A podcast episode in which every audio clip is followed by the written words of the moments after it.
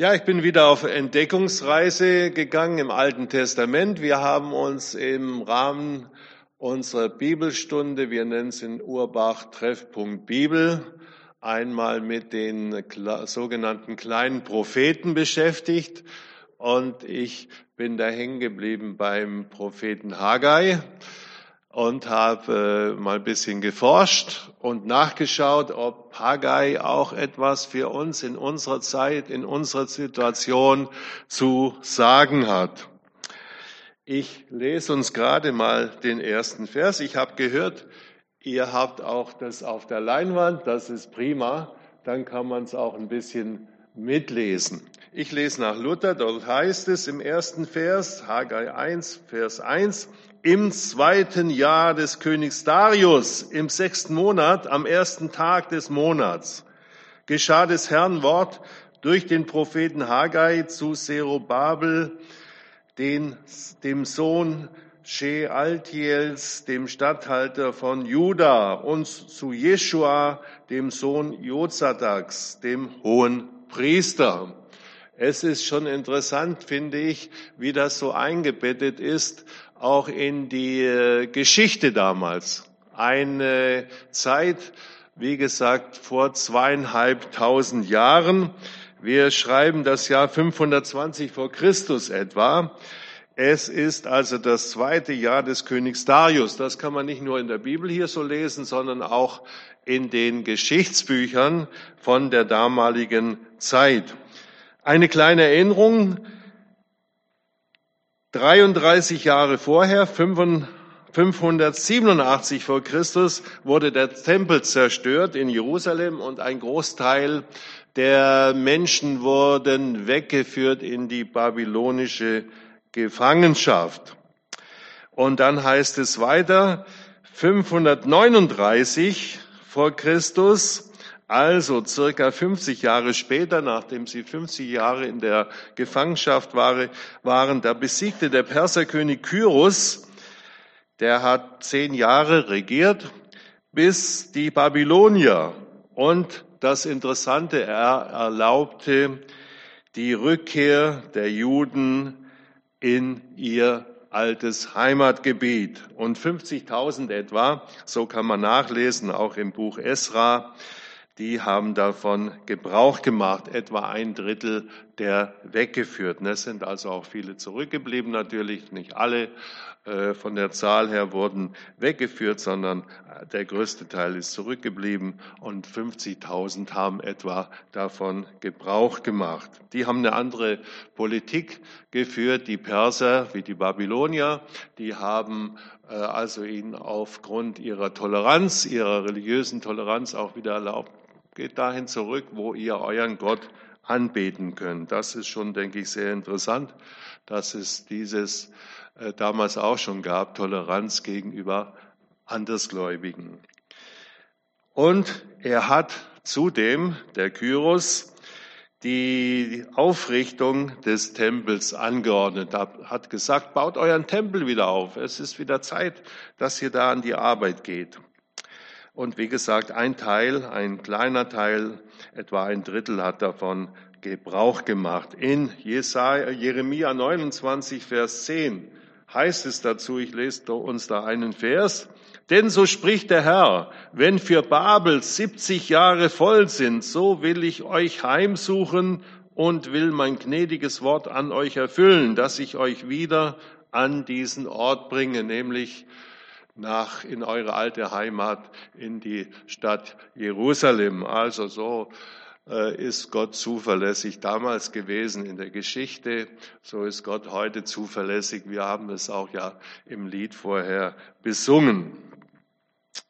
Und der Nachfolger nach dem Kyros war Kambyses, der wird nicht in der Bibel erlebt, äh, erwähnt, der hat etwa sieben Jahre regiert, ein schrecklicher äh, König wohl, ein grausamer König. Und danach kam der große König Darius, von dem hier in unserem ersten Vers auch die Rede ist. 521 ist er also an die Macht gekommen, war 35 Jahre an der Macht und er hatte so, hat sogenannte Satrapien eingerichtet. Das waren so äh, Gebiete, um überhaupt sein großes persisches Reich unter Kontrolle zu kriegen und regieren zu können. Das kann man sich ja vorstellen.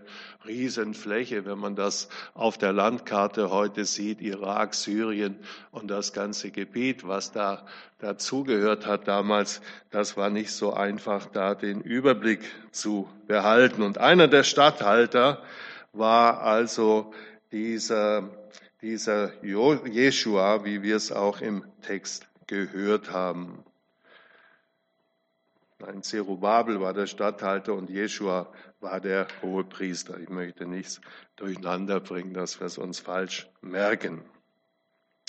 Ja, wir haben zwei biblische Geschichtsbücher, wo die ganze Geschichte, das ganze Geschehen ja auch näher erwähnt wird im Buch Esra, wo auch dann vom Bau des Tempels die Rede ist und dann auch im Buch Nehemia, wo es um den Bau der Stadtmauer geht, die zerstört und geschliffen war durch Nebukadnezar und es galt wieder die Stadtmauer aufzubauen. Diese beiden Geschichtsbücher, Esra und Nehemia, die beschreiben das ganz genau, wer es gerne nachlesen möchte. Und es gab drei Propheten aus dieser Zeit, die also wieder mit zurückgekehrt sind, wahrscheinlich auch geboren sind in der babylonischen Verbannung. Das war einmal der Haggai, von dem hier die Rede ist. Und wir haben das kleine äh, Prophetenbuch mit zwei Kapiteln, Buch Haggai. Da seine Zeit war das Jahr 520 vor Christus, eine kurze Zeit, aber eine entscheidende Zeit.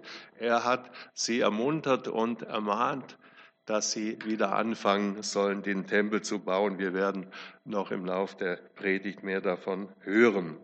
Und der zweite Prophet, der da eine Rolle spielt, war der Sachaja, der auch tätig war im Jahr 520 und bis 518. Der war also etwas länger, etwa drei Jahre war seine Zeit. Und dann war der dritte Prophet, der mit zurückgekehrt war, Maleachi.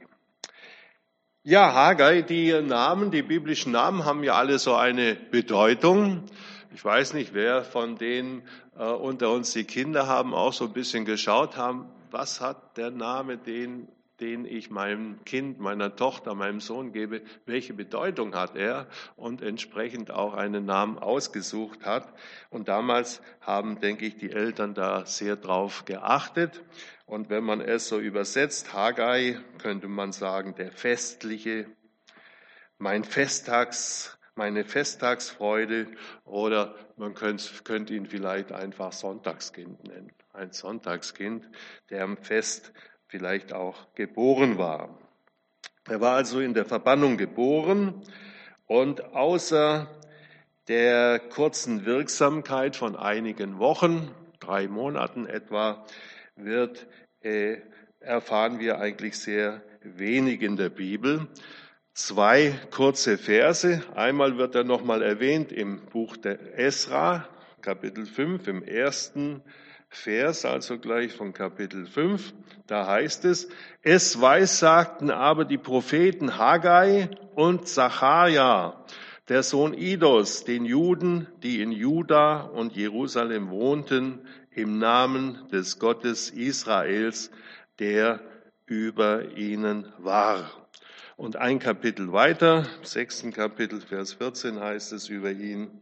Und die Ältesten der Juden bauten und es ging vonstatten durch die Weissagung der Propheten Haggai und Sachaja des Sohnes Idos. Und sie bauten und vollendeten es nach dem Befehl des Gottes Israels und nach dem Befehl des Kyros, Darius und Atasasta, der Könige von Persien.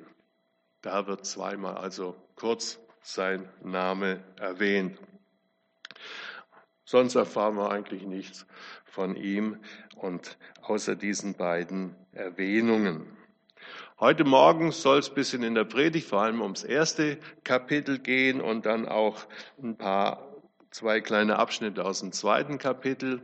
Und wie das bei den Propheten so ist, die waren ja Gottesboten, die in eine bestimmte zeitliche Situation hineingesandt wurden, aber die eine Aussage gemacht haben, die weit über die Zeit und auch über unsere Zeit heute, heute bis in die äh, Zeit der Wiederkunft des Messias eigentlich hineinreicht.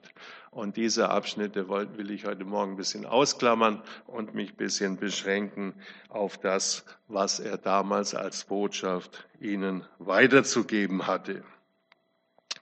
Wir haben also gehört, der erste Tag des sechsten Monats, Elul genannt, also August, könnte man sagen, im Jahr 520 vor Christus. Das heißt, 18 Jahre nachdem die erste Gruppe zurückgekehrt war, nachdem der Kyros dieses Dekret erlassen hatte, dieses Befreiungsdekret und ihm gesagt hat, zieht wieder zurück, baut wieder den Tempel auf, betet dort in eurer alten Heimat den Gott Israels wieder neu an.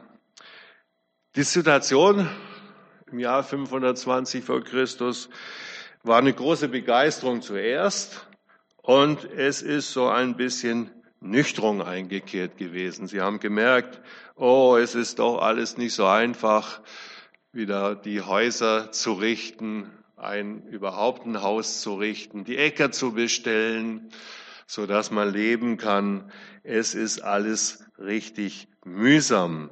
Dazu kamen Missernten, so äh, kann man nachlesen, und das geistliche Leben wurde wieder ein Stück erstickt. Die Anfangsbegeisterung hat sich also gelegt und ich denke, das ist ja auch etwas, was wir vielleicht kennen von uns selber, aber auch von unserer Beobachtung mit großer Begeisterung mit Jesus angefangen und nach einer gewissen Zeit, oh, es ist doch alles nicht so einfach und man ist bisschen nüchterner geworden und man merkt, es gibt auch manchmal unterwegs mit Jesus, unterwegs im Glauben Schwierigkeiten. Und so war es damals bei Ihnen wohl auch gewesen. Ich lese uns zwei Verse aus dem Buch Esra, Kapitel 4, Vers 4 und 5. Da heißt es, da machte das Volk des Landes die Juden mutlos und schreckte sie vom Bauen ab. Und sie dingten Ratgeber gegen sie und hinderten ihr Vorhaben, solange Kyros, der König von Persien, lebte, bis zur Herrschaft des Darius, des Königs von Persien. Das kam ebenfalls noch hinzu. Die Menschen, die dort wohnten und wo sie so die Eigentums Dinge regeln mussten, was die Äcker anbelangte und so weiter, die, denen hat es gar nicht gefallen. Da kommen jetzt 50.000 Juden zurück, die wollen hier wieder ihren alten Besitz äh, in, in Empfang nehmen und dort weitermachen, wie sie damals aufgehört hatten. Das hat denen gar nicht gefallen. Und sie haben auch sie, heute wird man vielleicht sagen, angeschwärzt beim König. Und er hat also das ganze Vorhaben auch gestoppt, so dass sie also 18 Jahre nicht groß was gemacht haben. Das war also dazu gekommen. Große Begeisterung gewichen, wie schon erwähnt. Der Tempelbau war zum Stillstand gekommen, wirtschaftliche Sorgen, Missernten und auch die Anfeindungen der Bevölkerung, die sich dort angesiedelt hatten. Das war also alles dazugekommen. Und dann heißt es weiter in Haggai 1, Vers 2 bis 4. Vielleicht können wir mal einblenden. Ja, sehr gut. Dann heißt es weiter. So spricht der Herr Zebaoth. Dies Volk spricht. Die Zeit ist noch nicht da, dass man des Herrn Haus baue. Und des Herrn Wort geschah durch den Propheten Haggai. Aber eure Zeit ist da, dass ihr in getäfelten Häusern wohnt und dies Haus muss wüst stehen. Jetzt kommt der Prophet also äh, in äh, der Prophet in seinen Auftrag rein und er hat ihnen ein deutliches Wort zu sagen. Die Situation habe ich kurz geschildert und wie gesagt, der Prophet erhält jetzt den Auftrag, äh, in Aktion zu treten. Man muss sich bewusst machen, der Tempel hatte eine große Bedeutung für den alten Bund damals. Er bildete die Voraussetzung für den Gottesdienst, er war die Stätte der Anbetung und er war praktisch die Garantie für die Gegenwart Gottes, also die ganz zentrale Bedeutung des Tempels in Jerusalem. Die Bereitschaft, so haben wir es gerade gehört, und so seht ihr es an der Wand, die Bereitschaft, das Haus Gottes zu bauen, ist da. Also sie stellen sich nicht grundsätzlich dagegen, aber sie sagen, ja, es ist noch nicht die richtige Zeit. Wir haben noch viel mit unseren eigenen Dingen zu tun und die Zeit ist noch nicht da. Zuerst sollen die privaten Dinge geregelt werden, Häuser, gebaut, Äcker bestellt werden. Aber da kommt ja so ein Ausdruck, der nach ganz modern, ganz modern klingt. Aber, Vers 4, eure Zeit ist da, dass ihr in getäfelten Häusern wohnt. Und dies Haus muss wüst stehen. Und ich weiß nicht, wie es euch geht, wenn ich höre getäfelte Häuser, das klingt schon ein bisschen vornehm. Ja, da hat man den Eindruck, da wurde an nichts gespart und da haben sie sich kräftig ins Zeug gelegt und das war ihnen sehr wichtig, zuerst das eigene zu bestellen und das Haus Gottes wüst liegen zu lassen. Und das ist das, was der Prophet ansprechen soll und das macht er sehr deutlich. Und ich habe mich gefragt, kommt mir, kommt uns vielleicht diese Ausrede bekannt vor? Wir sind zwar dafür, uns einzusetzen, aber manchmal haben wir doch Ausreden, dass wir sagen, na ja, wir müssen auch an unsere eigenen Angelegenheiten denken, beruflich und in der Familie. Und da gibt's ja so viele Dinge, die uns auch Sorgen machen, die unseren Alltag bestimmen und die äh, vielleicht vorgehen. Ich, mir ist das äh, sehr, kommt das sehr bekannt vor mach doch zuerst einen Beruf oder mach doch zuerst, äh, gründe zuerst eine Familie, äh, bau ein Haus zuerst, etablier dich äh, zuerst, wird man vielleicht auch sagen. So eine Ausrede kommt mir sehr bekannt vor. Und solche Ausreden hatten sie damals auch. Es ist noch nicht die richtige Zeit, Herr. Wir wollen zwar, aber im Moment noch nicht, ein bisschen später vielleicht. Wir wollen ja offen sein für dich und was du mit uns vorhast, aber im Moment noch nicht. Und dann heißt es weiter in Vers 5 und 6. Nun, so spricht der Herr Zebaoth, achtet doch darauf, wie es euch geht. Ihr sät viel und bringt wenig ein. Ihr esst und werdet doch nicht satt. Ihr trinkt und bleibt doch durstig. Ihr kleidet euch und könnt euch doch nicht erwärmen. Und wer Geld verdient, der legt's in einen löchrigen Beutel. Und da hat er die Aufgabe, ihn klar zu machen. Guckt doch mal hin. Wie sieht's denn aus bei euch? Wie sieht's denn aus äh, bei euch?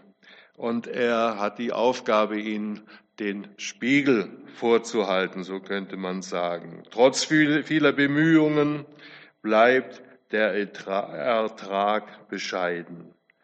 Trotz aller Arbeit kommt wenig dabei heraus. Wenn ihr ehrlich seid, müsst ihr es doch zugeben. So ist sein Auftrag, ihnen das klar zu machen und ihnen den Spiegels vorzuhalten. Und dann geht es weiter. In Vers 7 heißt es, so spricht der Herr Zebaoth, achtet doch darauf, wie es euch geht. Geht hin auf das Gebirge und holt Holz und baut das Haus. Das soll mir angenehm sein und ich will meine Herrlichkeit erweisen, spricht der Herr. Denn ihr erwartet wohl viel, aber siehe, es wird wenig. Und wenn ihr es schon heimbringt, so blase ich's weg. Warum das, spricht der Herr Zebaoth? Weil mein Haus so wüst dasteht und ein jeder nur eilt, für sein Haus zu sorgen. Darum hat der Himmel über euch den Tau zurückgehalten und das Erdreich sein Gewächs. Und ich habe die Dürre gerufen über Land und Berge, über Korn, Wein, Öl und über alles, was aus der Erde kommt, auch über Mensch und Vieh und über alle Arbeit der Hände. Und sie werden nochmals daran erinnert, ich möchte es mal so sagen, an Gottes Segen ist alles gelegen. Schaut's euch doch an. Was hat es euch gebracht? Wenn ich meinen Segen nicht dazu gebe, dass was wächst, dann wird nichts. Ja, und er hat den Auftrag, Ihnen das nochmal ganz klar zu sagen und vor Augen zu stellen, dass von Gottes Segen alles abhängt. Sie dürfen es genau beobachten und Sie werden äh, es dann wirklich auch zugeben müssen, dass es so tatsächlich ist.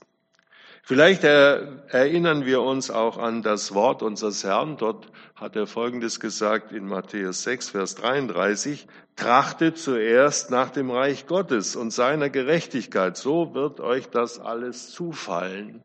Da ist wieder die Verbindung da über Jahrhunderte, fünf Jahrhunderte hinweg in die Zeit des Neuen Testaments, wo Jesus ihnen auch das vor Augen hält. Habt zuerst das im Blick, was für Gottes Sache wichtig ist.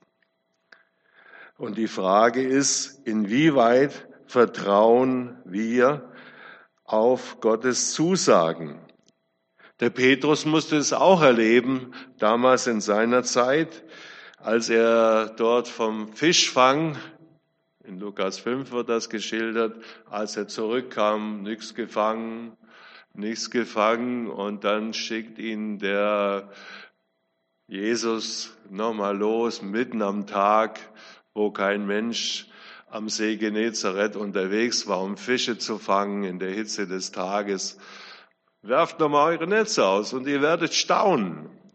Und der Petrus hat dann ja Folgendes gesagt, aber auf dein Wort hin will ich die Netze auswerfen. Wahrscheinlich hat er gedacht, naja, probieren wir es mal.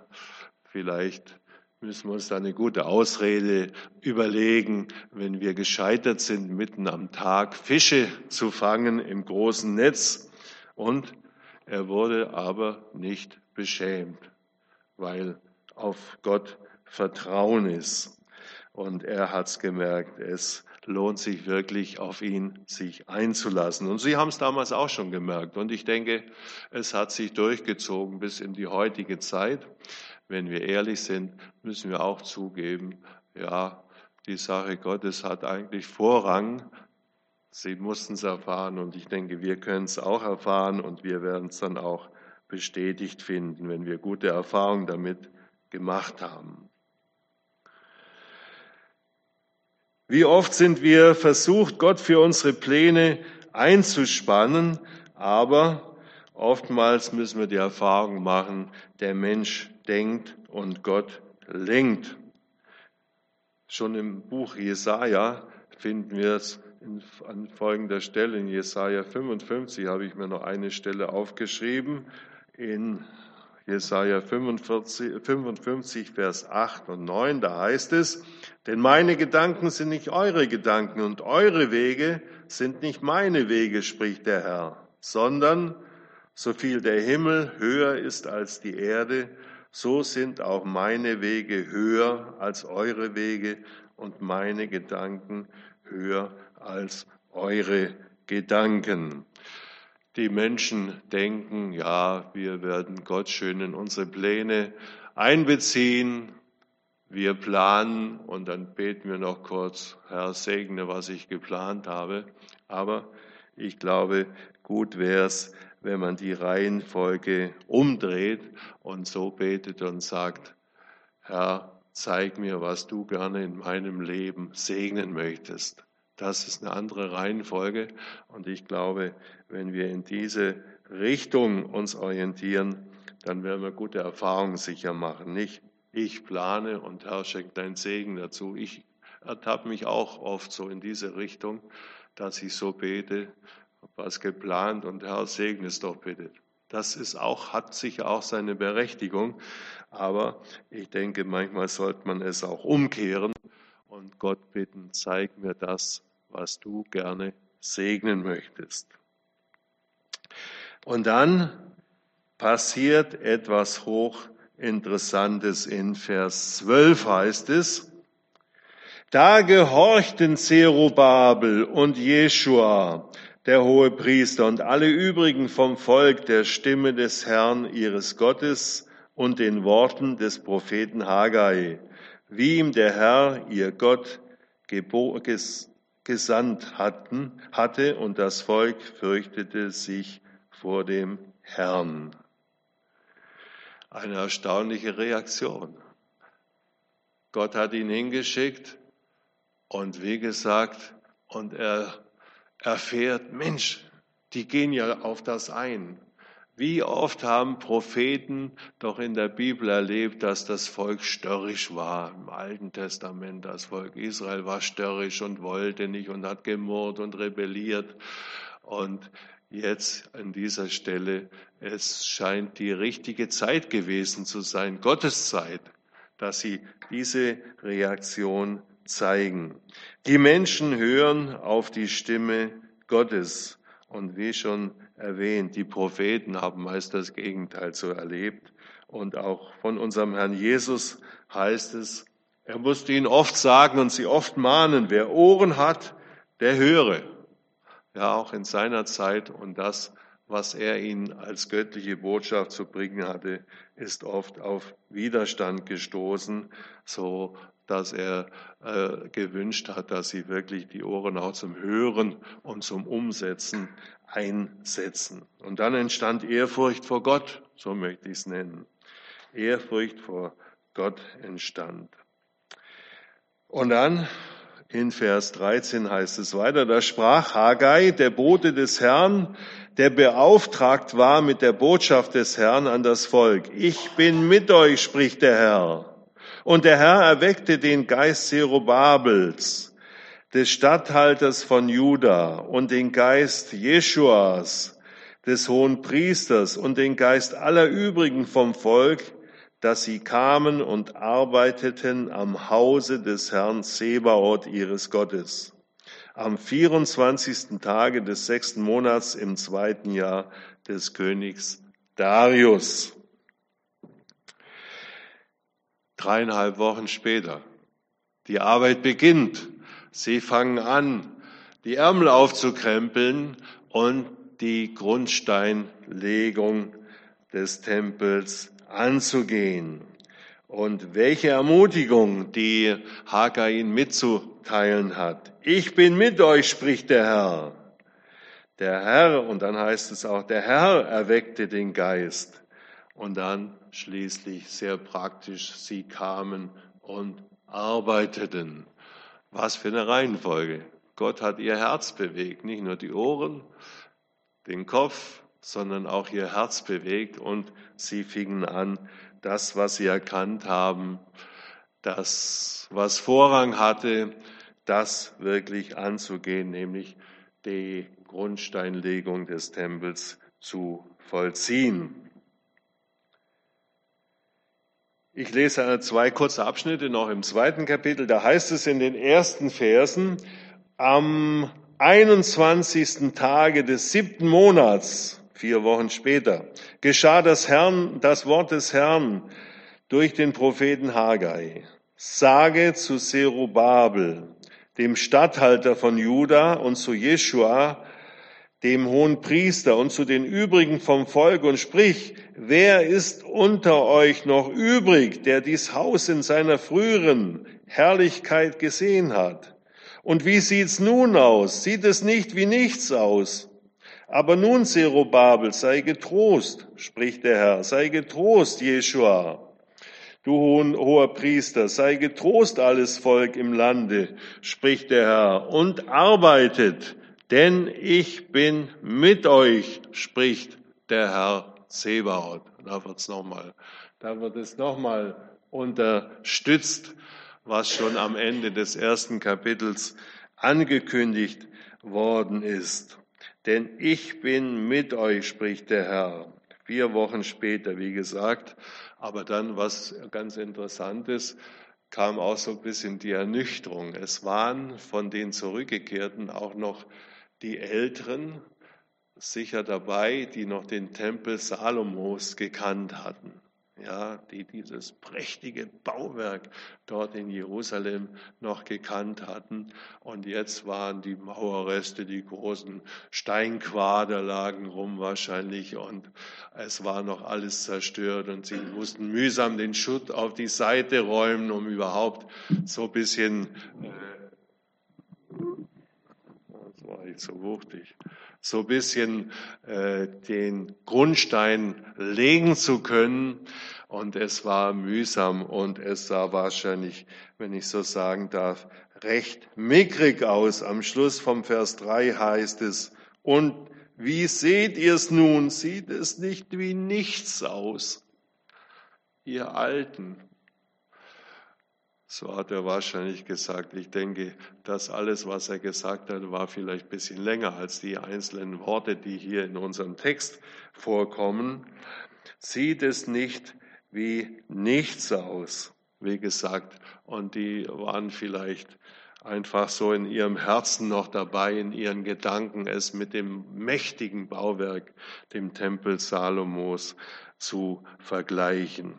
Aber wieder dieses Dreifache, sei getrost, sei getrost, seid getrost und arbeitet, denn ich bin mit euch, spricht der Herr. Und das ist das Entscheidende, was dieser Mann, dieser Haggai ihnen mitzugeben hat. Vielleicht geht es uns auch manchmal so, dass wir vergleichen unsere Gemeindesituation vielleicht. Oh, wie war es früher, als die Kinder klein waren und hier leben war bei euch in der Kapelle und viele andere Gemeinden sind in einer ähnlichen Situation, dass sie vergleichen, als die Kinder noch waren, Sonntagsschule gab, Kinderstunde gab, Jungschar gab, Jugendgruppe gab und man vergleicht, aber es hilft nichts weiter. Ja, das mussten wir übrigens, wenn ich es so zwischenschieben darf, auch gestern bei der Tagung erleben. Die Situation früher genügend Leute, genügend Mitarbeiter eine Zeit lang und es ist alles ein bisschen spärlicher geworden. Vielleicht wird euch euer Pastor noch ein bisschen mehr berichten über die Situation im Landesverband. Es war manches, was zu hören war, was nicht so, so fröhlich war. Aber es hilft nicht, nichts weiter. Es hilft uns in unseren, in unseren Gemeinden nicht weiter. Es hilft uns auch in unserer persönlichen geistlichen Situation nicht weiter, wenn wir zurückblicken. Oh, als ich jung war, wie war ich da begeistert? Morgens vor der Arbeit schon eine halbe Stunde Bibel gelesen, abends wieder eine halbe Stunde Bibel gelesen. Lobpreis gemacht. Vielleicht geht es euch auch persönlich so, dass ihr euch an solche Zeiten zurückerinnert. Aber wie gesagt, sie werden auch erinnert. Es hilft euch nichts weiter, wenn ihr zu dem Tempel Salomos zurückblickt, ihr Alten, und den Jungen davor schwärmt. Denen hilft schon gar nichts weiter. Wir müssen jetzt anpacken und versuchen, das Beste aus unseren Möglichkeiten zu machen.